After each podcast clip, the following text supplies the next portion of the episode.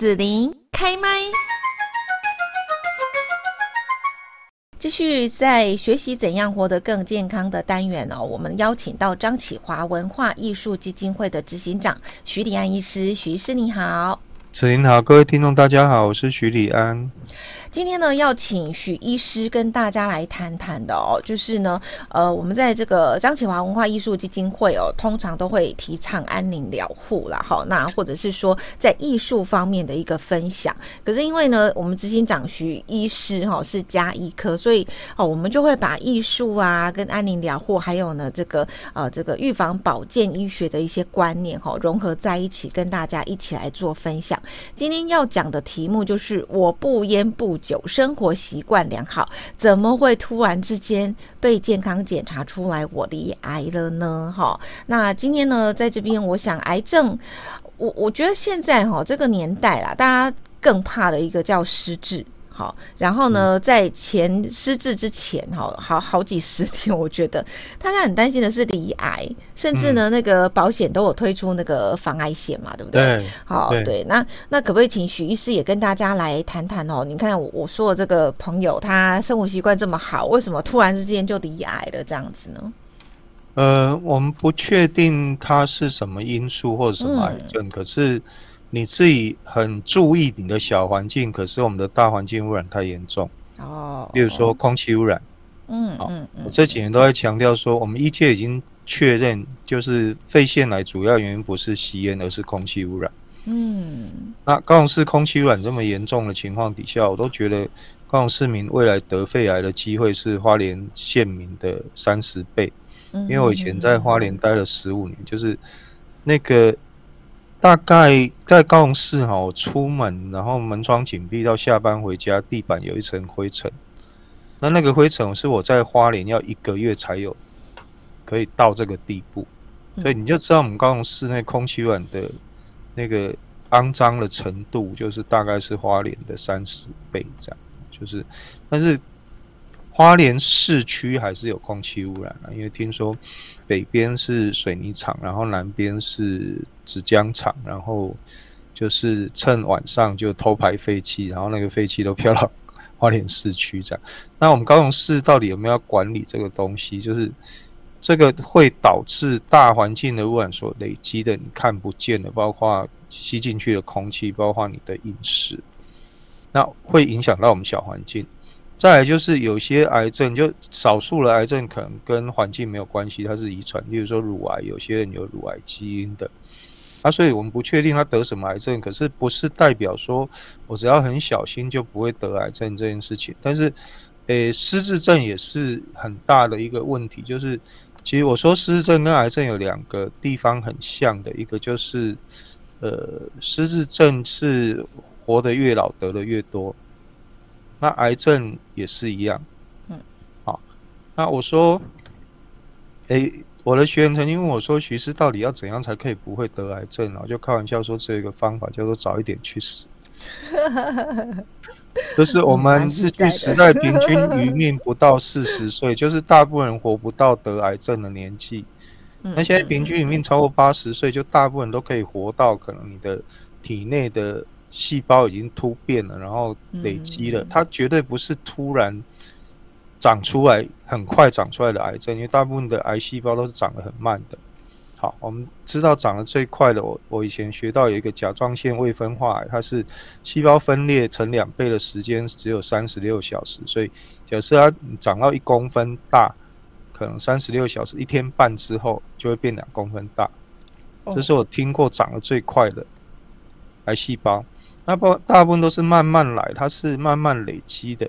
如果它突然长大，你就哎、欸、这里肿起来，赶快去做检查。可是因为慢慢来，我们身体就会去习惯它。再来就是，我们其实要早期诊断癌症是有困难的，就是例如说我们的电脑断层过去都是零点五公分切面，好，那你的肿瘤只要小于零点五公分，在刚好你的电脑断层检查的切面两个零点五公分距离中间，它就不会被看到。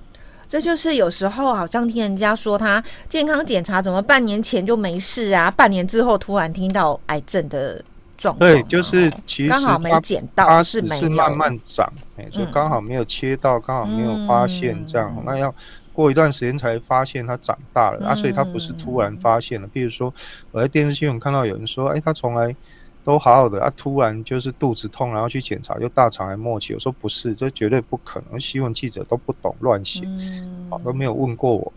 我他一定有一个症状，例如说大便形态改变。嗯啊，例如说大便那个口径变细，或者他有其他的症状，但是他不以为意，因为他是慢慢发展的，然后身体就慢慢习惯了，然后等到肚子痛，就大概整个肠子塞住了，他才肚子痛去看，结果这时候已经大肠癌末期了。其实我们以前遇过的一些病人都是这样的，就是例如说有一个食道癌末期的阿公，他检查出来就食道癌末期，问他那个过程，他才讲说。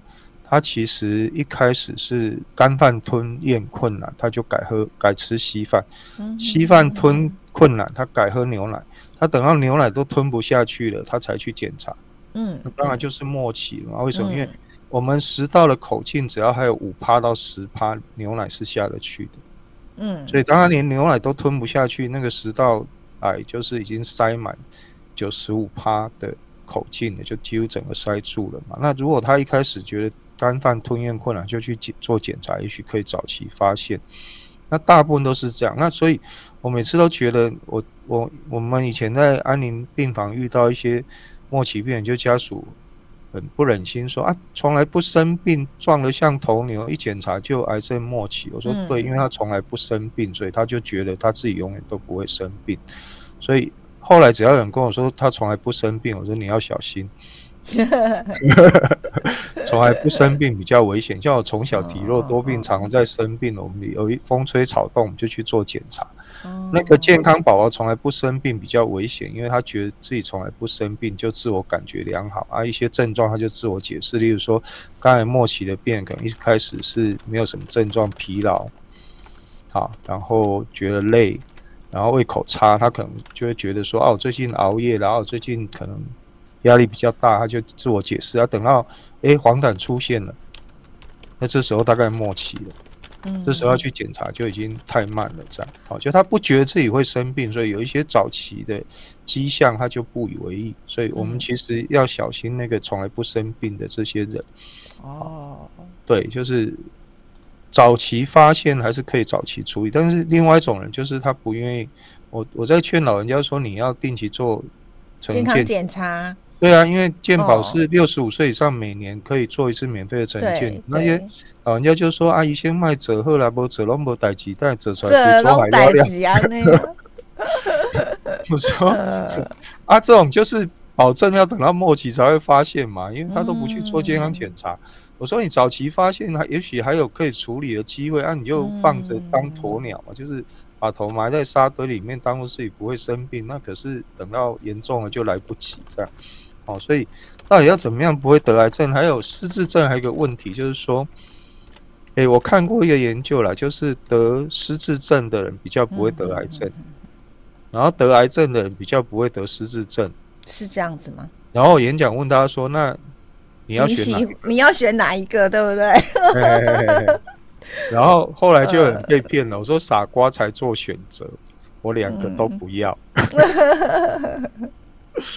所以有人在那边犹豫啊，我到底要选失智症还是要选癌症？嗯、你最好通通都不要，但是很抱歉，该来可能啊。我跟你讲，如果你不是慢性病，对不对？好、嗯，你可能就是那个意外，对不对？对好，对，对吗？要不然你就是其实差不多嘛，哈，慢性病跟意外，大概死法就这两种吧。就总有总有一个死法，例如说那个女性荷尔蒙的问题，就是这个，哦、就是。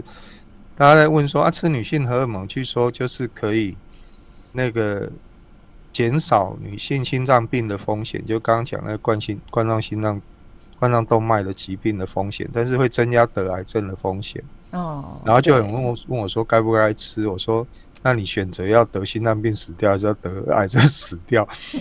他五几赫的不能喝，他有这样讲嘛？所以你要预防心脏病的风险，你要吃女性荷尔蒙，可是他。同时会提高得癌症的风险，嗯，那不可能什么都不得啊，嗯，嗯，所以我说，如果你症状严重到会影响你的日常生活，为了生活品质，那你就只好去吃。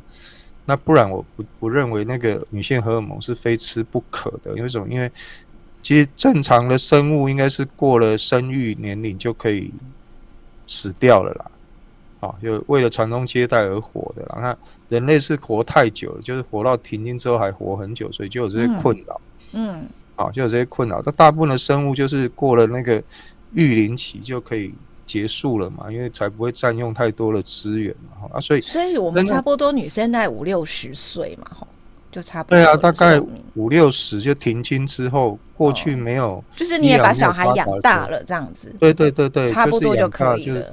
啊，大部分的动物也是都是这样啊，就是有孩子之后长亲一亲代就可以离开了这样。那人类因为后来就是一直逐渐的延长寿命，然后就出现新的问题。可是我认为那个是一个自然老化的过程。那如果那个症状困扰到你日常生活的品质，我觉得你用药物来吃，可是你不要希望吃药可以永葆青春，然后长生不老，就没有这种东西呀。嗯，有没有这种东西啊？只有，只有我们的那个健康食品认证很奇怪，有一有一个功能叫做延缓老化。我说最好那些人都去吃了延缓老化了。我说我们现在那个国际疾病分类有一个诊断嘛，我们英文叫 R 五十四，中文叫老衰。然后我说国际疾病立了一个绝症。而得癌症可以开化疗药，啊，老衰我要开什么药给病人吃？很抱歉，没有药可以开，嗯，那就无药可医啊。可是老衰算病吗？它不是，对啊，所以所以我说国际疾病分类把它当做疾病啊，意意思就是说未来期待有药可以处理老衰啊。哦、那我们在没有药的情况下，我们的健康食品认证，国家健康食品认证其中一项居然是延缓老化，所以我如果给病人下诊断老衰这个诊断。我开不出药，但是我变成可以建议他去吃那个健康食品，就是那个娘家大红曲在广告的。Oh. 我说这个真的是有鬼了，这样。哦哦哦哦，对，这个国家一国两制啊。哦，oh. 是，好，那。所以，我们今天呢，就是在这个节目当中哦，来讲到说，可能很多朋友的一个疑问，然后癌症哦，很多朋友应该也都可能呃曾经罹癌过哈。那现在呢，经过了一些医疗的诊断啊、处置之后，现在是呃就是恢复一个这叫什么亚健康吗？哈，就是愈后的一个状况这样子哦。可是我讲一下一个认知的概念啊，就是我们过去认为癌症就是要。赶尽杀绝，把癌细胞赶尽杀绝。嗯、可是我认为不太可能。是是。那慢慢医医疗界的观念把它当做慢性疾病。嗯。就像也不是只有癌症治不好，就是高血压、高血压、糖尿病这种。那就一直吃药吃到死嘛。高血压、糖尿病就一直吃药吃到死。所以现在对于癌症的观念就是和平共存，就是让这个人可以活久一点。嗯。好。就是活久一点品质呢？啊，所以才要讲品质啊。哦。就是如果化疗做到很痛苦，没有生活品质，那与其这样，我们希望他是有生活品质，而不是一直做化疗做到死，或者是很多其实很多癌症病人是做化疗做到怕，然后就去，因为偏方秘方草药咪就会宣称保证绝无副作用嘛。嗯嗯嗯。那他不敢去做完全部的化疗，所以我们现在的安宁疗护的概念在前端叫缓和医疗，就是。癌症的治疗过程当中也要有缓和医疗概念，就是你在化疗过程中也要减少病人的受苦，他才愿意完成那个疗程嘛。嗯，那你如果那个疗程很痛苦，你没有去减少他的痛苦，他做一次就吓跑了，他就不可能完整的治疗，那你的治疗成功率也就会低嘛，因为他就跑到那个偏方的世界。啊，我们我们医疗上又不可能把他抓来强迫做治疗。嗯，那病人的心态就是觉得啊，那个外面有那么多好。毫无副作用的，我就相信那个。可是我说这个时代什么东西没有副作用？你知道吃饭吃多了会变胖，喝水喝多了会水中毒，空气污染吸多你就会得肺腺癌。好，我都跟大学生开玩笑，谈谈恋爱或者结婚会可可能是有好处，但是它有副作用，它会失去自由。这样，就所有事情都有副作用，所以。那个宣称保证绝无副作用的，基本上都是诈骗集团。可是民众就会相信这个。我觉得这个这个观念是卫福部跟健保署要给社会大众有一个正确的观念，才不会被这些东西给骗。好，他只是不告诉你有副作用，或者其实他就是没有作用，才会连副作用都没有这样。好，我们今天呢这边呃谈到了，就是说哈，我不烟不酒，生活习惯良好，怎么还会罹癌呢？哈，怎么样去做癌症的预防？好，我们今天在这边呢，要谢谢张启华文化艺术基金会执行长徐立安医师的分享，谢谢徐医师。好，谢谢子玲，谢谢大家。